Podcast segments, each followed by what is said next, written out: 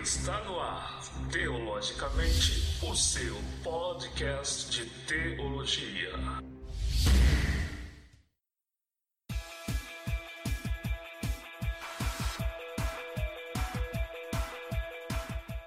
Olá, estamos iniciando mais um Teologicamente, o seu podcast de teologia. Eu sou John e nós estamos estreando aqui no Teologicamente o quadro Reconstruindo os Muros. Nós vamos nos dedicar neste quadro especificamente para falarmos sobre a história da igreja.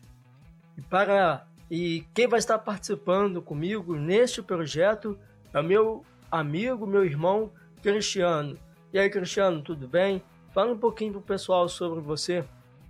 Aham. É, meu nome é Cristiano Cabral Isídio, eu sou formado bacharel em teologia e a nível superior, né, graduação, e estou fazendo duas pós-graduação, graduações, uma em é, história e a outra em ciências da religião. Ok. Então é isso aí, pessoal. Nós vamos estar falando aqui neste episódio sobre a história da igreja. É muito importante e interessante nós estudarmos e aprendermos sobre a história da igreja. É, a história da igreja, para mim, ela é muito importante porque é, são as nossas origens, né? E hoje a igreja é inclusive um dos temas, um dos assuntos que eu abordo muito nas classes de teologia, é sobre a importância da nossa história. Hoje, se a igreja ela não atentar e não ter assim como muito importante a história da igreja, desde a morte dos apóstolos, os pais da igreja até agora no, no, nos períodos mais recentes, nós não, não conhecermos essa história, é como se nós não tivéssemos uma identidade verdadeira. Nós precisamos conhecer a história da igreja para termos condições de nos situar no tempo e no espaço. Porque hoje as pessoas querem saber é, qual é a fundamentação para a igreja hoje onde nós congregamos, qual é a fundamentação da nossa fé. Então nós precisamos conhecer a nossa história para podermos ter segurança de que nós estamos no caminho certo. E é importante o estudo da história da igreja porque ela nos, como você falou, ela nos dá um norte, né? E nos ajuda a evitar os erros do passado, né? Então é isso, é sobre isso que nós vamos estar falando neste quadro, reconstruindo os muros. Beleza? Mas antes deixa eu pedir a você para que apoie esse nosso projeto. Eu não posso deixar de pedir a você para que nos apoie, para que nos ajude, para que esse projeto cresça. É, é só você, eu vou deixar o link para que você possa indo direto nossa, ao nosso site de apoio. Seja o nosso apoiador é apoia-se barra teologia. Apoia-se barra teologia. Eu vou deixar o link para que você possa estar tendo acesso e vá lá, faça sua contribuição com qualquer valor, nenhum valor específico. Eu peço a sua ajuda para que esse projeto missionário teológico, que tem como objetivo levar conteúdo bíblico de fé reformada até o seu lar, possa chegar também a mais outras pessoas. Você nos ajudando, esse projeto cresce, mais pessoas são abençoadas. Beleza? Então, vamos para o podcast de hoje.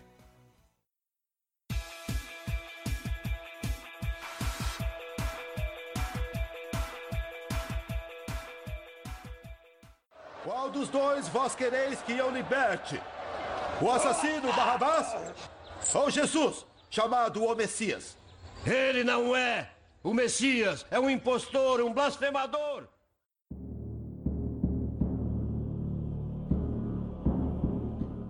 É, então, ô, Cristiano, antes da gente. É, eu acho importante, já que a gente vai falar sobre a história da igreja, eu acho interessante a gente falar sobre é, alguns períodos em que alguns é, em que alguns profetas falaram sobre a vinda de Cristo Jesus. Hoje, nesse episódio, a gente vai tentar focar aqui o máximo sobre Jesus Cristo, ou seja, sobre a, a vinda do Filho de Deus na, é, vindo na história, participando da história humana. Isso, isso fica mostra pra gente que mesmo Deus estando longe, no mais alto e sublime trono, ele se encurva para ver o que acontece aqui na Terra. E isso mostra que Deus ele participou, é, ele, ele fez parte da história humana. O Filho de Deus ele fez parte da história humana. Então eu acho interessante a gente falar, antes da gente falar sobre a, a vinda de Cristo, eu acho interessante a gente falar sobre algumas profecias que falaram da vinda desse Filho de Deus. Como é que foi aí? Quem foi alguns dos profetas que falaram? O que, que eles falaram sobre a vinda do, do Filho de Deus, o Messias? É, John, é extraordinário que assim, quando nós olhamos para a Bíblia Sagrada, ela nos aponta Jesus Cristo desde do, do, dos primórdios, né? Quando Deus começa a falar com o homem lá no Jardim do Éden, nós temos condições de ver já é, Deus já mencionando sobre a vinda de Cristo ainda ali nos primórdios, no Éden, com é, aquele casal que ainda não havia se multiplicado. É, a palavra vem nos falando no texto de Gênesis, capítulo 3, versículo 15. Depois, assim que eles caíram no pecado, Deus então ele já tinha um plano, um projeto para poder trazer a redenção desse homem. Uma vez que o homem, por conta do pecado, se afasta de Deus, Deus já tinha um plano pronto para trazê-lo de volta para si. E ele vem citando da seguinte forma: porém, inimizade entre você e a mulher, entre a sua descendência e o descendente dela, e este lhe ferirá a cabeça e você lhe ferirá o calcanhar. Essa é a primeira profecia da Bíblia. Isso que é extraordinário. A primeira profecia da Bíblia é também a primeira profecia sobre a vinda de Jesus Cristo. Esse texto, inclusive, ele é chamado de proto-evangelho, porque ele é a menção do evangelho antes do evangelho vir ao mundo de fato. E o evangelho é Jesus Cristo. Então nós vemos ali no Éden, Gênesis capítulo 3, versículo 15, Deus já fazendo uma menção à primeira profecia da Bíblia, e essa primeira profecia da Bíblia é também a primeira profecia sobre a vinda de Jesus Cristo. Então esse versículo que você citou já fala que ele seria um, que ele seria né, um ser humano e que e viria de uma mulher, né?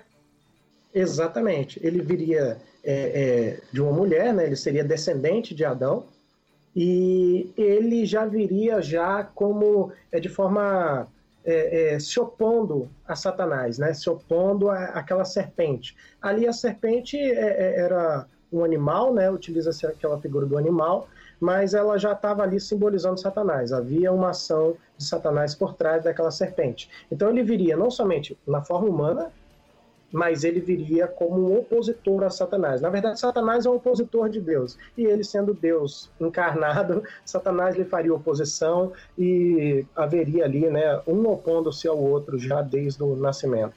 Certo. Tem ainda, eu, eu queria fa falar aqui a respeito, ainda que você falou de Gênesis, a respeito da, da vinda uhum. de, de Jesus, tem um texto que me chama bastante atenção, é, Gênesis, no capítulo 3 mesmo, no versículo 21, fala que fez o Senhor Deus vestimenta de peles para Adão e sua mulher e os vestiu. Aí talvez é, esse texto pode estar falando do primeiro sacrifício que Deus fez para vestir Adão e Eva. Porque ali é, eles tinham se vestido com folhas de figueira e ali Deus ele sacrificou um animal para poder vestir Adão e Eva. É, talvez isso seja também uma referência do sacrifício de Cristo para cobrir os nossos pecados, para cobrir a nossa nudez. exatamente. É, assim como Paulo ele deixa muito claro que o Antigo Testamento é sombra no Novo, é, esses textos chaves, principalmente este que fala do primeiro, da, do primeiro sacrifício, né, Deus mata o animal, até, até então ninguém, nenhum animal havia morrido, sangue nenhum havia sido derramado até aquele momento. E Deus então ele mata ali um animal e através da, da pele deste animal ele cobre a vergonha do, do ser humano. E ele já traz já uma luz, uma sombra daquilo que no futuro seria feito. Onde o sacrifício de Cristo ele cobriria o nosso pecado ou aquilo que era vergonhoso diante de Deus. Ou seja, o nosso pecado é um tipo de vergonha diante de Deus, é um tipo de, de nudez, uhum. de impureza. Então viria uma vestimenta que cobriria. Inclusive, Isaías chega até mesmo a falar sobre isso, quando ele fala, né? É, Senhor, eu te louvo porque me vestistes com vestes de salvação e me cobristes com, com vestes de santidade e ele mostra esse símbolo dessa vestimenta, que seria justamente o sacrifício é, que faria ali, é, a maneira, o sacrifício faria uma cobertura sobre aquele pecado. De alguma maneira ele esconderia o Sim. pecado, né? Ex existiram alguns é, outros profetas que falaram a respeito da, da vinda de Jesus? Sim, sim, com certeza.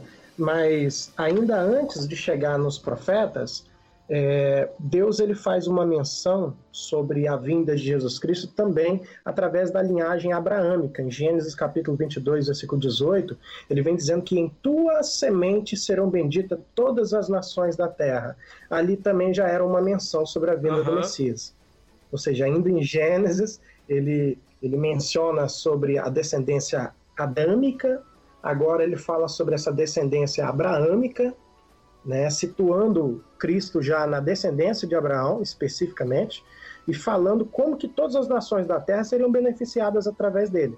E, ou seja, é, é isso que é extraordinário, porque quando nós olhamos para a Bíblia, às vezes a gente olha para o Antigo Testamento e vê, através da cultura judaica, que como se a lei fosse o supra-sumo, ou fosse tipo assim, a aliança estabelecida por Deus. E na verdade a, a lei ela foi um estado intermediário, foi um estado provisório mas desde o princípio Deus já tinha é, programado a vinda de Jesus Cristo, porque essa seria a aliança verdadeira. A lei ela simplesmente foi uma coisa provisória, né?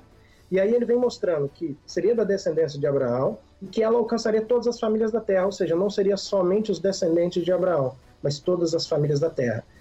E aí então Isaías 7,14 ele vem mostrando a profecia sobre o nascimento de Jesus, quando ele diz: Portanto, o Senhor mesmo vos dará um sinal: eis que a Virgem conceberá e dará à luz a um filho, e lhe chamará Emanuel, que significa Deus uhum. conosco. Ele não somente fala do milagre, o sinal do nascimento virginal de Cristo, como mostra também que seria Deus encarnado. Ele não seria um ser humano qualquer, porque todos os outros homens aos quais Deus usou e enviou, eles foram falhos, mas viria um homem perfeito. E este homem era, era Deus, né? Emmanuel, Deus conosco. É, sobre profecias também a respeito de Jesus. É, então, Isaías 7,14 ele vem falando sobre a profecia sobre o nascimento. Miqueias 5,2 ele fala sobre a profecia do lugar do nascimento, onde ele diz assim: E tu, Belém Efrata, pequena demais para figurar como grupo de milhares de Judá.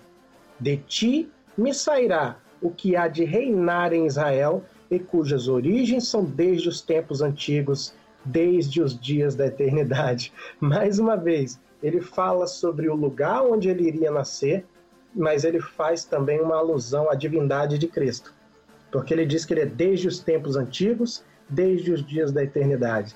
Ele já mostra ali que ele não simplesmente é, surgiu no nascimento, ele já existia muito certo. antes. Isaías 42, do 6 ao 7, nós vemos as profecias sobre o seu ministério.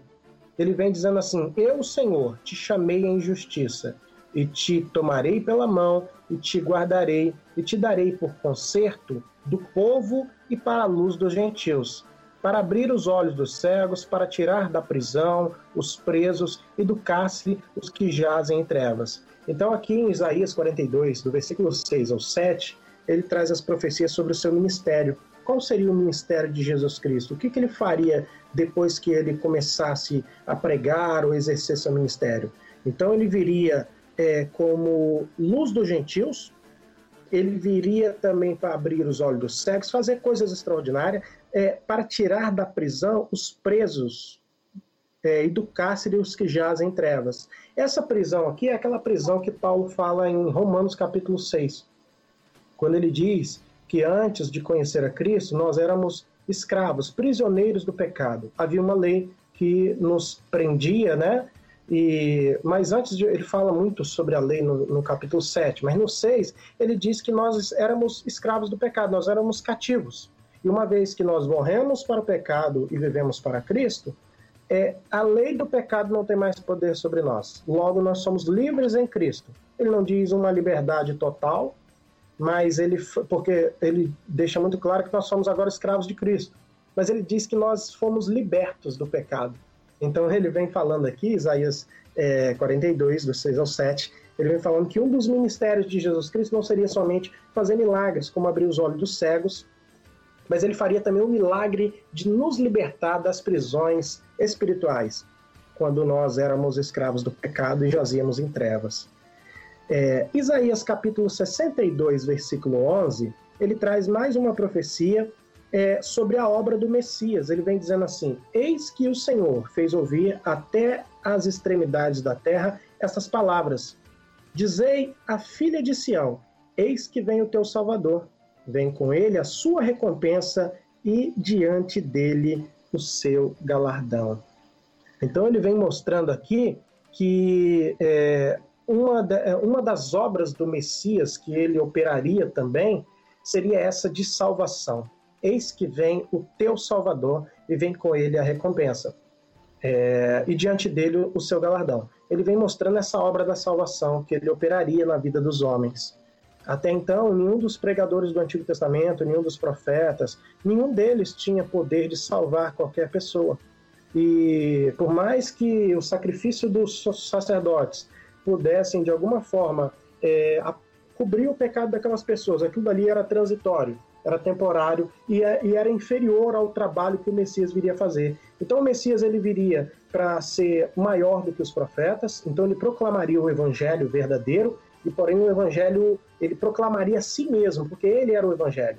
E ele seria maior também do que os sacerdotes, porque dentro dessa obra dele, porque ele não simplesmente é, sacrificaria um cordeiro para apagar seus pecados, ele de forma definitiva apagaria os pecados da humanidade com o sacrifício do seu próprio corpo. Então ele não somente seria o sumo sacerdote, ele também seria o sacrifício. Né? Ele era o pregador, ele era o sumo sacerdote e ele era também o sacrifício. Então a obra de Cristo é completa. E por isso essa obra de salvação ela é, ela meio que, assim, praticamente ela fecha o ministério dele. Né? E também nós vemos em Zacarias, capítulo 9, versículo 9, é, a profecia sobre a sua humildade. Ele vem dizendo da seguinte maneira: Alegra-te muito, ó filha de Sião, exulta, ó filha de Jerusalém, eis que aí te vem o teu rei, justo e salvador, humilde, montado em um jumento, num jumentinho cria da jumenta. Então, Zacarias 9:9 ele vem mostrando sobre essa origem humilde de Jesus Cristo, né? Ele não viria em carruagens reais, como inclusive nós vemos em Cantares de Salomão, quando a partir do, do capítulo 4, se não me engano, o Sunamita vem descrevendo que o rei apareceu todo adornado, sua carruagem real, o, o, o forro e, e, o acolchoamento dessa carruagem, os cavalos, eram coisas assim extraordinárias e caríssimos. Ou seja, já mostrando ele, ele estava ali expondo a sua riqueza, né? E aquele era o rei Salomão. Porém, o rei Jesus, que é rei, é Deus, é sumo sacerdote, ele é tudo ali, ele vem num outro ponto, ele vem como numa origem humilde. Né? Inclusive, Isaías fala que não havia formosura nele, as suas vestimentas eram simples, ele ninguém poderia ver qualquer coisa bela nele. E aqui em Zacarias 9:9, ele vem mostrando, inclusive, que ele vai entrar na cidade montado num jumento, né, um jumentinho, e mostrando essa origem humilde do Messias. É, há também uma profecia sobre o seu sofrimento. Isaías capítulo 53, ele vem dizendo da seguinte maneira: Mas ele foi transpassado pelas nossas transgressões e moído pelas nossas iniquidades. O castigo que nos traz a paz estava sobre ele, e pelas nossas, pelas suas pisaduras ou feridas, nós fomos sarados. Ele vem mostrando todo a profecia sobre todo o sofrimento que ele passaria na cruz é, inclusive é, sobre esse ser moído, né? Ele foi castigado, chicoteado com um chicote, inclusive, que arrancava parte da carne do seu corpo no momento em que ele estava ali sendo punido. E ele diz que ele foi também transpassado pelas nossas transgressões. E, inclusive, isso seria uma sombra do momento em que eles furariam ele do lado com uma lança. Ele seria literalmente transpassado. E todo o sofrimento, toda a ferida que foi feita nele, todo aquele, aquele moer que aconteceu ali na cruz, foi através disso que nós fomos sarados. Esses sarados, ele, ele traz uma alusão sobre o pecado. Nosso pecado foi tirado quando mataram Cristo na cruz. Qual dos dois vós quereis que eu liberte? O assassino Barrabás ou Jesus, chamado o Messias? Ele não é! O Messias é um impostor, um blasfemador! Talvez uma das profecias mais importantes aí, o mais conhecido respeito de, de Jesus seria Isaías 53. Sim, com certeza. Porque ela vem falando da morte, né? Uhum. E, e outra, o preço que ele pagou na, na cruz. E as pessoas às vezes não conseguem entender. Por exemplo, os gnósticos, inclusive, criaram uma tese que foi, na verdade, nós vamos falar isso um pouco mais à frente, a primeira heresia do cristianismo, que foi questionar a divindade de Jesus, questionar a humanidade de Jesus. Eles acreditavam que Jesus era Deus, inclusive João, no capítulo 1, ele deixa isso muito claro, porém isso não era novidade. O que era novidade para eles e o que eles não acreditavam, porém João frisou para combater a heresia gnóstica, foi o seguinte: que ele encarnou e habitou entre nós. Ele veio em carne. E então os gnósticos diziam que ele era divino, porém ele não era humano. E por isso, é, ou então, e existia na verdade duas teses, né? Existia que ele era divino e não era humano, ele era tipo um holograma. Se você passasse a mão dentro de Jesus, você atravessava ele. Então ele não estava suscetível à morte. E tinha aquele outro que, na verdade, ele era humano, e não era assim, existia dois Jesus, né? Existia o Jesus humano e o Jesus divino. O Jesus humano foi batizado por João e então veio o, o Messias divino sobre ele em forma de pomba. E aí então quando ele chegou na cruz, o Messias divino vai embora e deixa o Jesus humano sozinho e por isso ele clama: "Pai, por que me abandonastes?"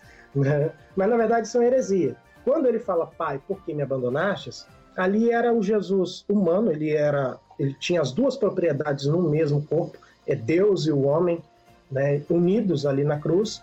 E quando ele fala, Pai, por que me abandonaste? Era o peso do pecado sobre ele. Naquele momento ali, Deus vira a cara para Jesus, Jesus humano e a ira, ele sofre todo o peso da ira de Deus que deveria recair sobre o pecador.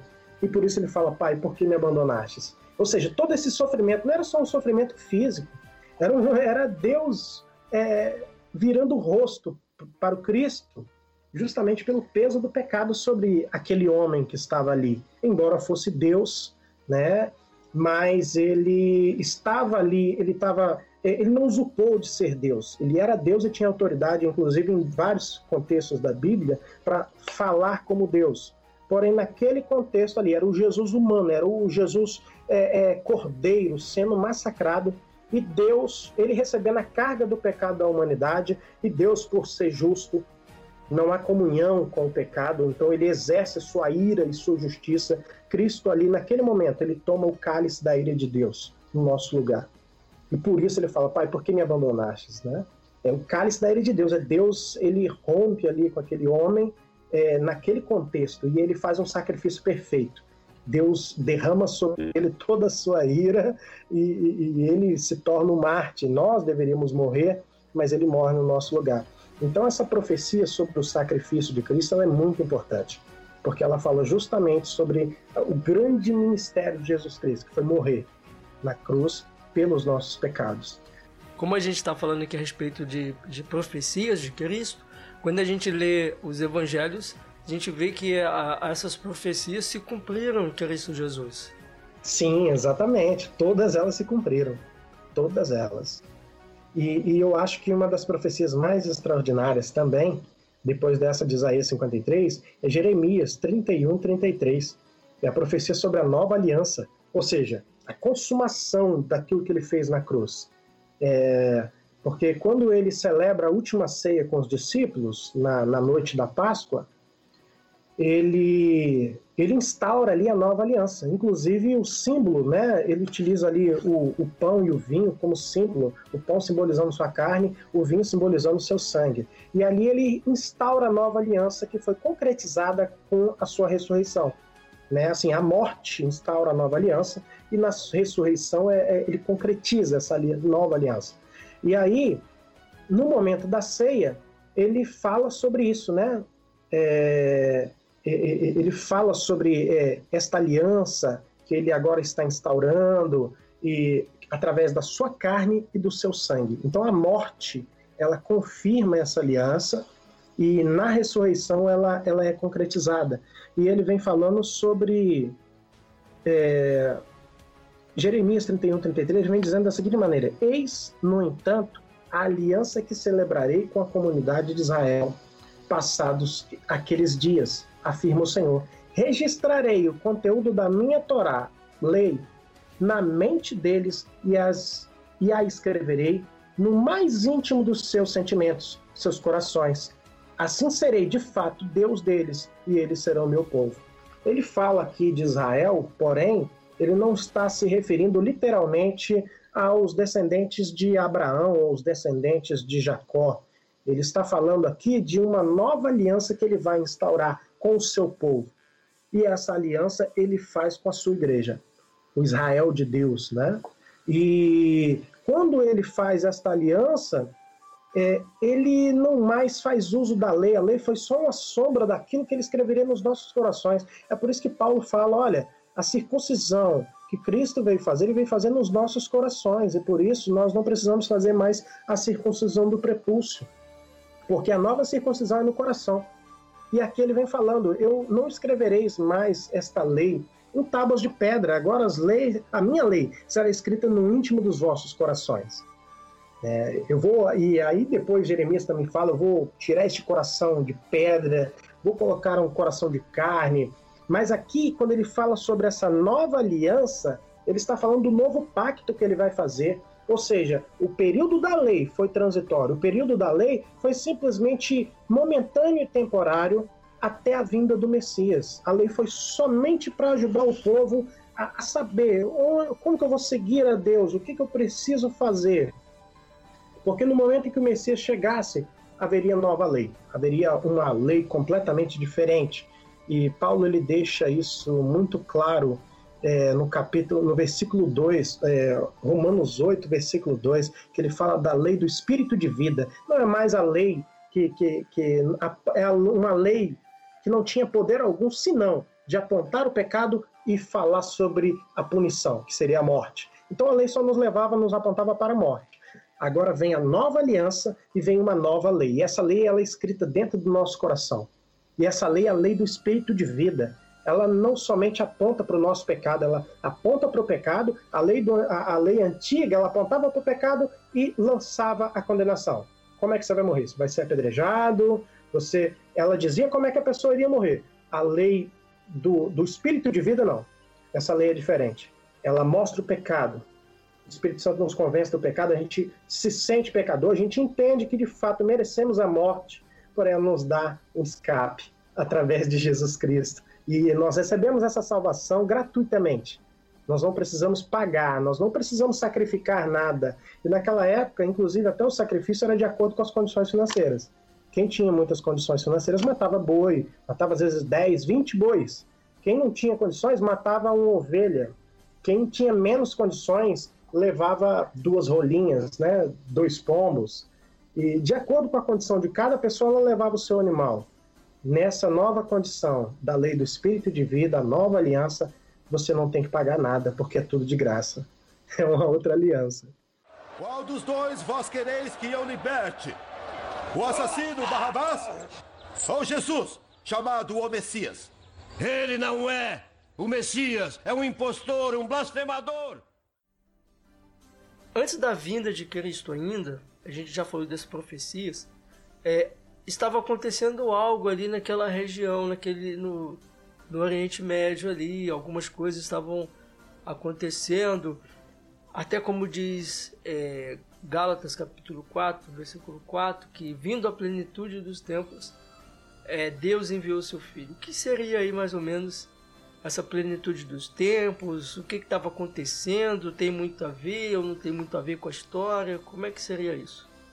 É, quando Paulo fala sobre a plenitude dos tempos, essa plenitude dos tempos que Paulo olhou para o mundo daquela época e o que ele chamou de plenitude dos tempos? Ele chamou uma língua franca, havia uma língua que era falada em todos os continentes naquela época, havia uma língua franca, inclusive, assim, eu acredito que até muito mais falada do que é o inglês hoje. Hoje o inglês é a nossa língua franca, uma língua mundial. Mas o grego era muito mais do que isso, porque todos esses países foram, na época, primeiro colonizados pelos gregos e depois eles foram né, ali colonizados pelos romanos. Mas o grego se tornou uma língua universal. É, a cultura, a, aí vem agora é, o que é chamado de helenismo. É, a cultura helênica é a cultura grega. Quando a cultura grega se uniu à cultura ocidental, isso é chamado de helenismo. Então, o helenismo foi uma cultura muito propícia para a divulgação do evangelho porque aonde Paulo chegasse, ele tinha condições de é, utilizar, inclusive, da retórica grega e de outros recursos para poder se comunicar, não somente o idioma. Então, o helenismo fez com que aquele, todos aqueles povos da, de todos os continentes da época se tornassem, assim, o grego pudesse ser falado entre eles e a cultura era muito comum entre eles, inclusive a cultura da Palestina era grega. Na Galiléia, Galiléia era chamada de Galiléia dos gentios justamente porque quem andasse na Galiléia, quando Jesus andou pela Galiléia, quando ele olhava para os lugares, ele via templos é, dentro da arquitetura romana, via templos a Zeus, templos a Afrodite. Isso era muito comum na Galiléia. O idioma que eles falavam, principalmente, era o grego.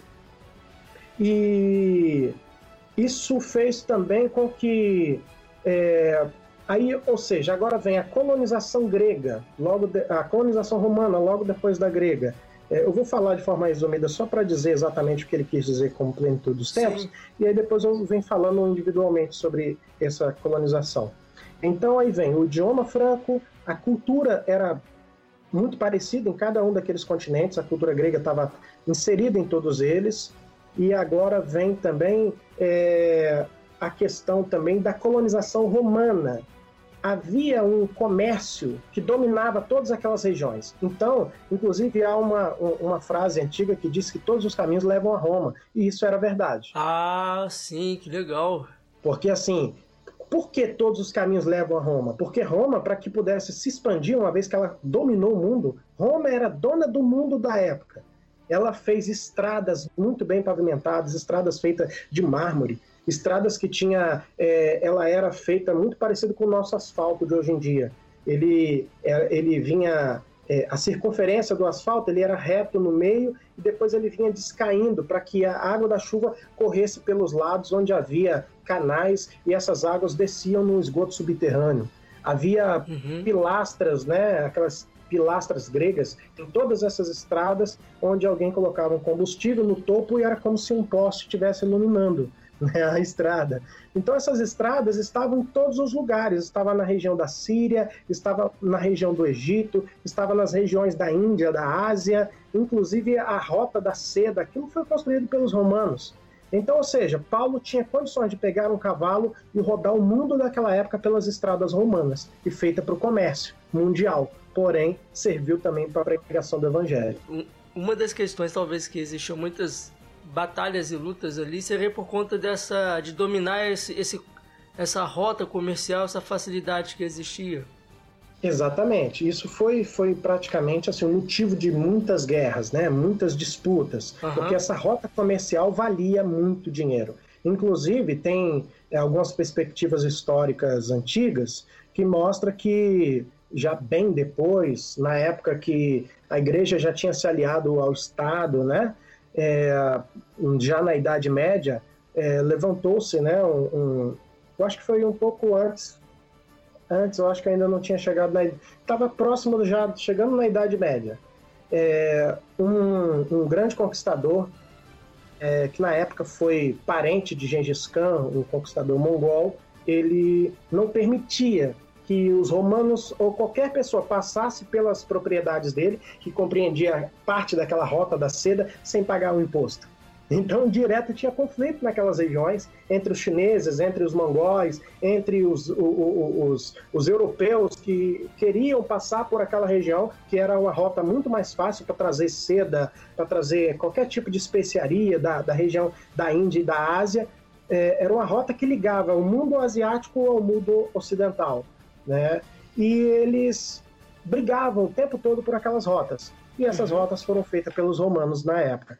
Então, e Paulo, vindo pregando o evangelho, até mesmo ele foi levantado como apóstolo dos gentios, inclusive porque ele tinha nacionalidade romana. Ele tinha uma certidão de nascimento romana e isso era um tipo de passaporte para qualquer lugar do mundo. Qualquer lugar do mundo em que Paulo chegasse a apresentar sua credencial romana, sua identidade, ele era cidadão daquele lugar, porque todo mundo pertencia a Roma. Então até isso aprove a Deus fazer. Isso, tudo isso, o idioma, a cultura, as estradas e até mesmo a nacionalidade de Paulo, tudo isso compreende a plenitude dos tempos. Ou seja, chegou num ponto da, da, da história da humanidade em que tudo ficou propício para que Cristo viesse. Então, quando Cristo veio exatamente no momento da história em que tudo estava propício, e muito provavelmente pessoas conheceram Jesus Cristo e elas estavam só de passagem pelas regiões da Galileia e da Judéia, e vendo Jesus Cristo operando aqueles milagres e maravilhas, deram continuidade às suas vidas e talvez foram para lugares de qualquer lugar do mundo e pôde testemunhar sobre Jesus é, a partir daquilo que ele viu. Inclusive, Jesus se deparou com um grupo que pregava no nome dele, os discípulos queriam impedi-los. E eu fiquei imaginando, olha, Jesus ainda nem tinha morrido e já tinha pessoas pregando no nome de Jesus sabe-se lá como eles começaram a pregar no nome dele. Alguém conheceu, alguém falou e eles ficaram sabendo. E talvez nem eles soubessem que o Jesus estava tão perto deles, mas eles já pregavam no nome do Senhor. Então, ou seja, essa plenitude dos tempos foi muito propício para que o evangelho se propagasse através do mundo inteiro, né? Correto. É, só mais uma, um, algum, algum detalhe que eu queria que, que, que você pudesse deixar aqui a respeito desse império, a respeito dos, dos, do, dos gregos. É, uhum. Como é que estava assim? Você falou a respeito da língua, mas a respeito assim do conhecimento, literatura. Como é que era essa questão da cultura? É, tinha, já tinha é, alguns grandes filósofos nessa época. Como é, como é que seria essa época do, dos gregos? Olha, nesse período, é, um pouco antes de Jesus Cristo nascer, aconteceu aquela a libertação né, do povo da Babilônia. É, não existe consenso entre os teólogos sobre a questão da data específica em que aquilo aconteceu. É, pra, é, a partir do ponto de vista de que Daniel foi para a Babilônia na primeira leva entre o ano 6 e o ano 5, é, 606 e 605 a.C., é, 70 anos na Babilônia, ele teria saído de lá. Ciro teria conquistado a Babilônia, muito provavelmente em 536 ou 535. E justamente cumprindo né, a, a profecia de Isaías, que diria que ele levantaria um ungido. Esse foi então o primeiro Messias, mas ele faz referência a Ciro, inclusive aproximadamente uns 140 anos antes dele nascer. Isso foi, foi, foi bem extraordinário é, mais ou menos 120, 140 anos antes dele nascer, houve profecias que diziam que é, Deus levantaria esse homem, inclusive Isaías cita o nome dele. Ele então entra na Babilônia sem fazer guerra por aquedutos, né? Uma vez que o rio baixou, ele desviou o curso do rio, baixou as águas desse aqueduto que alimentava o, o templo, com o, o palácio com, com água. E a profecia de Daniel se cumpre, o dedo que riscou na parede. Daniel fala: olha, Deus vai vai punir vocês, né? E eles não acreditaram. Então Ciro entra lá e conquista a Babilônia. Então foi ali a união do, do Império Medo e do Império Persa, e eles destruíram completamente a Babilônia, se tornaram naquele momento donos do mundo. É, mais ou menos no ano é, já 333 Alexandre o Grande, agora filho de Filipe da Macedônia, que já era um, um, um grande general de batalha, um conquistador, É, inclusive, Filipe da Macedônia conquistou aquela região e a cidade de Tessalônica leva o nome da filha que ele teve com uma de suas concubinas, muito provavelmente uma de suas escravas. Então, essa meia-irmã de Alexandre o Grande, ela praticamente a cidade leva o nome dela. Tessalônica era o nome da filha e meia-irmã de Alexandre o Grande. Olha que legal! Isso é extraordinário, né? Então, Alexandre o Grande, ele era filho de um conquistador e ele estudou aos pés de Aristóteles. É, e eu acredito que esse foi o grande lance ele estudou aos pés de um dos, do homem mais sábio daquele momento e um dos homens mais sábios do mundo até hoje. E isso fez total diferença para que ele fosse quem ele, ele eh, se tornar quem ele se tornou. Então, em 533 ele praticamente ele vence, né? É, ali ele vence Dario é, e vencendo ele, impondo ali uma derrota humilhante, né, diante de seus exércitos foram dizimados, ele vence e então ele se torna ele se torna o dono do mundo naquele momento. Então isso é extraordinário porque assim os impérios eles tinham é, poderes mundiais, né? E uma vez que ele conquistou um império é, que já dominava muitas regiões do mundo, ele então se torna dono de tudo aquilo e o máximo que ele foi fazer foi rodar todas aquelas províncias, vencendo pequenas batalhas e impondo ali a sua soberania. É, em 523, Alexandre o Grande ele morre e ele é sucedido por quatro generais que dividem o seu império. Só que no final, depois houve briga entre eles também, guerra entre eles. E no final, todos os domínios de Alexandre ficam na mão, nas mãos de dois grandes generais. Um foi Ptolomeu. Ptolomeu, é, ele ficou com as regiões é, praticamente ali do Egito, e é, o outro foi Seleucida. Seleucida, ele, ele praticamente ficou com as é, Seleuco, né? Seleuco ficou com as regiões da Síria e da Palestina e, e eles ficaram brigando durante toda a sua vida ali. É, os seus descendentes ficaram brigando pela Palestina. Então, Ptolomeu ficou com a região do Egito, que compreendia uma grande parte do império de Alexandre o Grande, e Seleuco ficou com a região da Síria.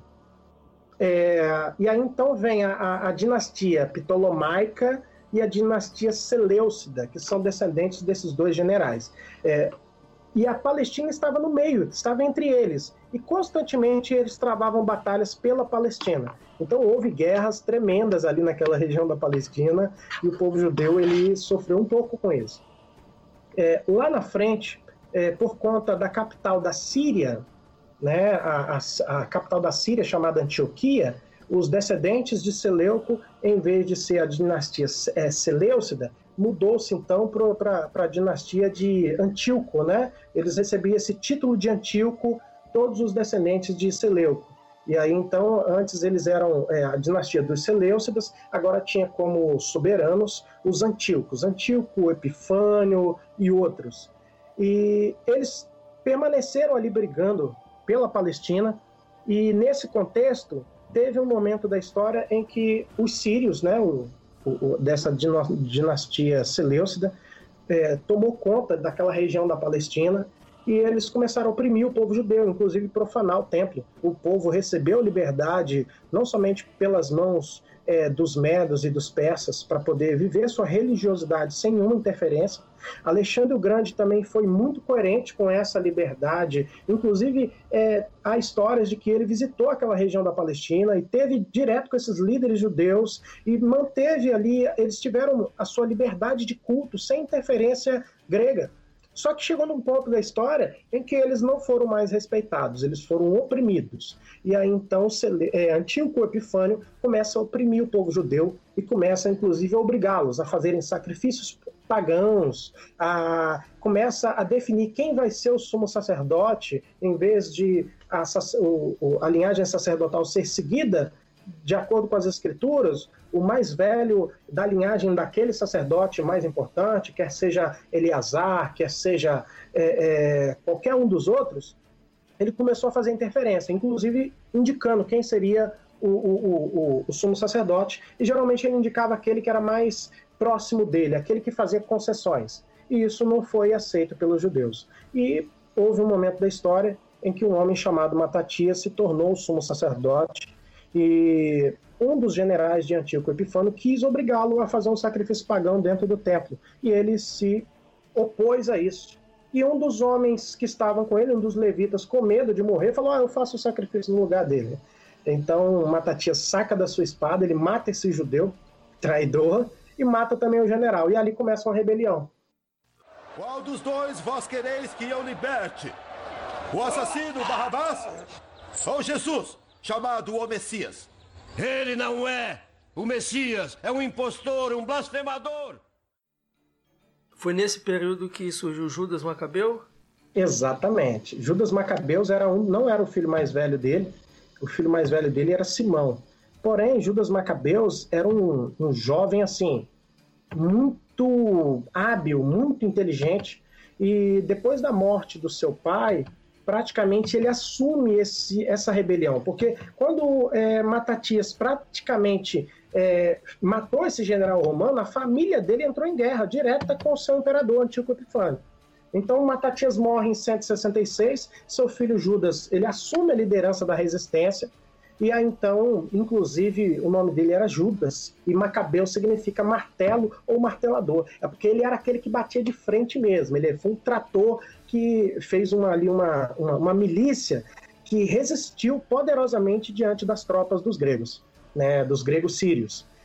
E ele, naquele momento, é, teve contato também com Pompeu, que era um conquistador é, romano, que estava obtendo muitas batalhas pelo, é, é, pela ali praticamente pelo, pelo regime democrático ali da, da de Roma e ele conseguiu ali é, forças né, forças para poder. Ele conseguiu ali um contingente de soldados romanos, juntou-se aquele, aquela guerrilha, aquele, aquele grupo que ele tinha de judeus, e eles conseguiram resistir fortemente ao grupo de Antíoco Epifânio e venceram, oprimiram ali, é, conquistaram ali uma batalha que foi decisiva. E eu posso dizer que ali praticamente foi a primeira vez que Israel, né, depois de instituída nação e depois de ser colonizada, ela, ela foi ali liberta. Então a independência de Israel, praticamente a primeira independência de Israel foi através do,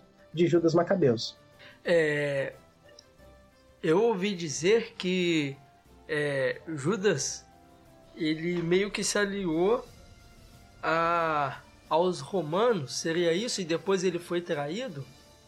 Exatamente. Ele, ele primeiro se aliou aos romanos, né? Ele se aliou aos romanos e ele conseguiu essa vitória sobre é, Antíoco Epifânio, de maneira que ele nunca mais voltou da Síria, assim, ele, ele, ele não ele, ele não ousou né, matar ou perder sua infantaria, mas com aquela batalha com os judeus, porque ele tinha problemas maiores. Ele não somente tinha Ptolomeu do outro lado, a linhagem ptolomaica, como ele tinha também Pompeu crescendo como conquistador do outro lado. Pompeu o Grande, né?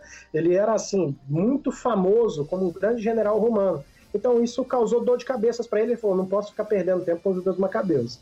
E, e Pompeu chegou num ponto em que praticamente ele impôs uma, uma vitória, né? Ele assim impôs, ele mostrou todo o poderio de guerra que ele tinha diante do, da linhagem ptolomaica, os seus, o imperador é, egípcio naquele momento. Inclusive é interessante que aquela grande rainha chamada Cleópatra, ela é a última é, ela é a última rainha da descendência da linhagem de Ptolomeu. Ela é da linhagem ptolomaica. Então, ela foi a última da linhagem, né? Praticamente quando ela morre, morre toda a linhagem dos gregos com ela. E ela foi uma, uma rainha do Egito. E ele chegou e deixou muito claro para eles que ele tinha poder para dominar tudo. E, e aí ele foi chegou para Antíoco Epifânio também e foi falou para ele, olha, você é, a partir de hoje você está proibido. Se você ultrapassar essa linha aqui e entrar na região é, da Palestina, você está morto. E ele deixou muito claro ali para ele de que ele estava chegando para conquistar tudo. Então, praticamente, Pompeu ele acaba com essa linhagem dos gregos, ele impõe ali uma derrota sobre eles, né? E agora ele entra dentro, praticamente assim, ele entra dentro da Palestina. Todos aqueles domínios eram deles, mas ainda havia briga agora dentro da família é, é, da família de Ptolomeu. na verdade, da família de Judas Macabeus. Então, é, em 64, ele conquista essa independência, 164 a.C., a independência de, de Israel ali, diante dos gregos. E aí, depois acontece agora um, um, uma sucessão, porque ele era simplesmente um líder político, um líder de guerra, ele era um general de batalha, ele não era sumo sacerdote. Só que aí o, o que, que acontece? Os seus irmãos, então, eles começam a suceder a linhagem sacerdotal do seu pai. Então, Simão, ele tem dois filhos, e esses dois filhos agora começam a brigar pela linhagem sacerdotal, e aí surge um personagem chamado Antípater. Antípater que faz ali aliança com um desses irmãos, e de maneira que ele, de forma estratégica, convence, é, é, é, convence esses irmãos ali, de maneira que é, ele consegue fazer essa aliança direta com Pompeu, de maneira que, assim, no final da história, como ele praticamente deixa essa família rendida, ele faz um acordo com a família né, de Simão, com esses dois jovens, e eles praticamente entregam toda Israel a Pompeu, até porque eles já estavam, eles não tinham para onde, eles não tinham como enfrentar os romanos e resistir mas eles tinham ali a promessa de que eles viveriam em paz, de que viveriam bem e de que teriam seus governadores que permitiriam a liberdade religiosa de todos eles. A famosa a famosa paz romana? É, seria essa paz romana aí, a Pax Romana. Ou seja, eles teriam essa paz, eles teriam um soberano sobre eles, mas ele não faria interferência na sua religião. Então, um fica determinado como sumo sacerdote e o outro é, ele fica como se fosse um tipo de, de governador, porém debaixo da tutela de Pompeu. E aí, por fazer essa intermediação política e facilitando a entrada de Pompeu já dentro da Palestina, Antípate ele ganha um título romano. E esse título romano depois passa para o seu filho, que foi chamado de Herodes o Grande. Ele ganha o título de é, Herodes o Grande, e na verdade era Herodes, né? E Herodes o Grande é o grande nome desse filho de Antípater. E e aí então começa essa sucessão de títulos, né? Porque o que, que acontece? Antípater ganha um título romano e ele se torna um tipo de é, era tipo assim, olha os olhos de Pompeu dentro da Palestina. Depois, quando Pompeu morre e César assume o poder é, é, praticamente de Roma, é, como imperador, ele então recebe ali, é, o título dele é reconhecido também por César. Então ele continua com aquela autoridade, tipo assim, ele era os olhos de César ali dentro. Ele é, depois de César, dentro daquela região, ele era um tipo de governador, soberano ali. E aí o filho dele é, recebe esse título dele e se torna então príncipe de Israel. Mas como ele se torna príncipe? Ele se torna príncipe porque ele se casa com Mariane, irmã de Judas Macabeus. Ele se casa então com a linhagem é, é, é, é, com, com a linhagem judaica para poder dar assim uma autoridade ao, ao, título, porque assim a, praticamente eles eram príncipes, né? É, uma vez que eles eram os líderes, Judas Macabeus era o líder militar, ele sucede o, o, pai dele. Só que Simão, sendo o mais velho, então no final todos os filhos de Matatias eram príncipes e Mariane era uma princesa. Então esse Herodes o Grande casa-se com ela, para poder ser aceito e é, é, mais aceito entre os judeus, e ele tem filhos com ela. E aí, então, depois que ela morre, ele também mata alguns dos seus filhos, ele já fica reconhecido, porque a linhagem dele já está misturada. Ou seja, ele. Porque a linhagem praticamente de Antípate, ele é descendente praticamente de Esaú e não de Jacó. Então, eles não são reconhecidos, ele não era reconhecido, ele era é, é, ele não era reconhecido como judeu. E para poder ser aceito entre os judeus, ele faz essa aliança entre o filho dele e Mariane. Então ele é reconhecido agora como um príncipe de Israel. E aí então todos os, os Herodes que nós vemos no Novo Testamento são todos da linhagem de Antípater. Herodes o Grande foi o primeiro, então aí ele coloca Herodes Arquelau para dominar uma região, aí ele bota depois é, os seus outros filhos, Herodes Filipe, tetrarca de Israel, então, seus filhos começam a dominar como governadores na região da Palestina. Você está entendendo como é que tudo isso começa? E aí, por exemplo, é, esse momento, aí quando Antípater é reconhecido por César, César naquele contexto já era imperador de Roma. Só que como acontece essa ascensão de César? O maior, uma, o grande, o maior líder militar que Roma tinha naquele contexto não era César. Até então era Pompeu. Só que César começa a ascender, ele começa a ficar muito grande, ele começa a fazer grandes conquistas. E teve um momento que o próprio Senado é, quis tirá-lo né, da frente. É, a, a, maior, assim, César ele ascende praticamente na política romana a partir do momento que foi chamado de triunvirato. Esse triunvirato foi um período é, de guerras, foi uma guerra civil, na verdade a terceira guerra civil que aconteceu em Roma, e essa guerra civil ela aconteceu justamente por conta dos escravos. Os escravos, a primeira guerra civil aconteceu porque os grandes nobres de Roma, eles tinham muitos escravos e às vezes eles deixavam esses escravos com fome e esses escravos se rebelaram a primeira vez e foram facilmente dominados pelo exército romano. Houve a segunda rebelião dos escravos por conta de maus tratos, eles se rebelaram e essa terceira rebelião dos escravos, ou rebelião sérvio, ela é, é chamada também de rebelião de Espartacus. Há alguns livros, inclusive, que narram essa história e que conta essa história mostrando como que não eram simples escravos que se rebelaram. Esses escravos eram escravos que tinham treinamento militar e tinham muita fama de vencedores de batalha nas arenas de Roma. Eles eram escravos, porém foram escravos de guerra.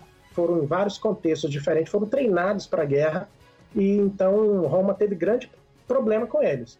Eles começaram com um grupo de 70 homens e dentro de alguns anos se tornaram 120 mil homens. E não era 120 mil homens qualquer, eram 120 mil escravos musculosos e preparados para a batalha, e eles deram muita dor de cabeça para os romanos. Então, primeiro, é um, um homem chamado Crasso, um homem que tinha muito poder financeiro, ele não tinha grande poderio militar, mas ele tinha muito dinheiro, muito poder financeiro. Ele foi colocado pelo Senado para ser o líder responsável para conter essa rebelião. Então ele tinha poder financeiro é, e por ele ter muito dinheiro e sustentar de certa forma o Senado, ele foi escolhido para começar essa organizar essa liderança que abateria esses escravos e acabaria com essa revolta.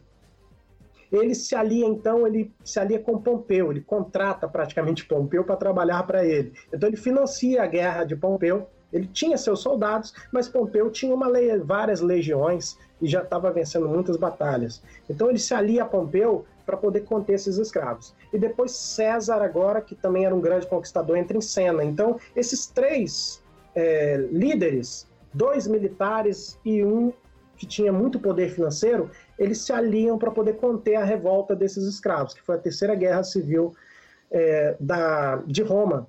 E eles conseguem praticamente vencer esses escravos depois de muito trabalho, eles deram bastante trabalho, mas eles foram todos mortos e vencidos. E nesse contexto, é, praticamente César ele cresce, esses três crescem em poder, né? Eles crescem de maneira política. Roma volta os olhos para esses três homens. E aí o que, que acontece? É, Crasso tinha um olho né, no título de imperator, ele queria ser imperador de Roma, Pompeu também tinha essa ambição e César também. Só que aí chega num ponto em que praticamente Crasso morre, aí então César consegue grandes conquistas e fica muito famoso na mesma altura que Pompeu. Pompeu casa-se com Júlia, filha de César, e eles se tornam parentes. Porém, depois que Júlia morre, Pompeu se revolta contra César, César coloca seus exércitos atrás de Pompeu, Pompeu tenta se refugiar é, no Egito, mas ele acaba sendo capturado por César e César o mata. Então César ele entra dentro de Roma, aí Roma viu que César estava muito poderoso e eles não tinham mais três homens no poder, agora era um só. E ele poderia simplesmente querer fazer aquilo que ele bem entendia. Então Roma, os senadores de Roma tentam tirar o título de César e tentam aposentá-lo, né? Ó, você é um grande general, mas chegou o momento de você parar, né? Nós não precisamos conquistar mais nada, nós já conquistamos o mundo.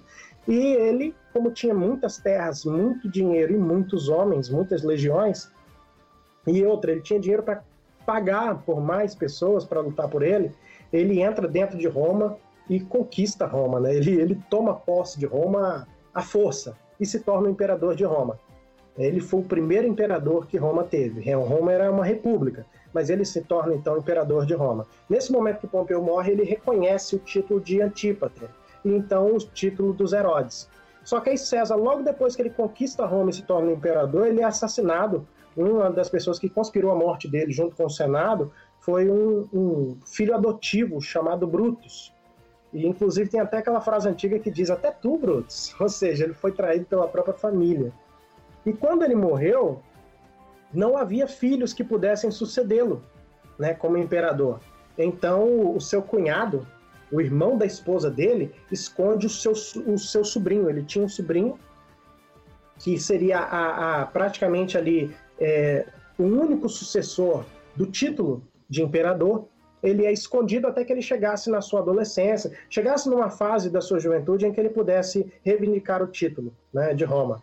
E aí, então, depois de ficar escondido, ele consegue se aliar a muitos soldados, e depois ele se apresenta e luta muitas guerras, e então ele impõe o, o, a sua é, é, impõe a sua a sua sucessão, né? E ele é reconhecido como primeiro, como segundo imperador de Roma.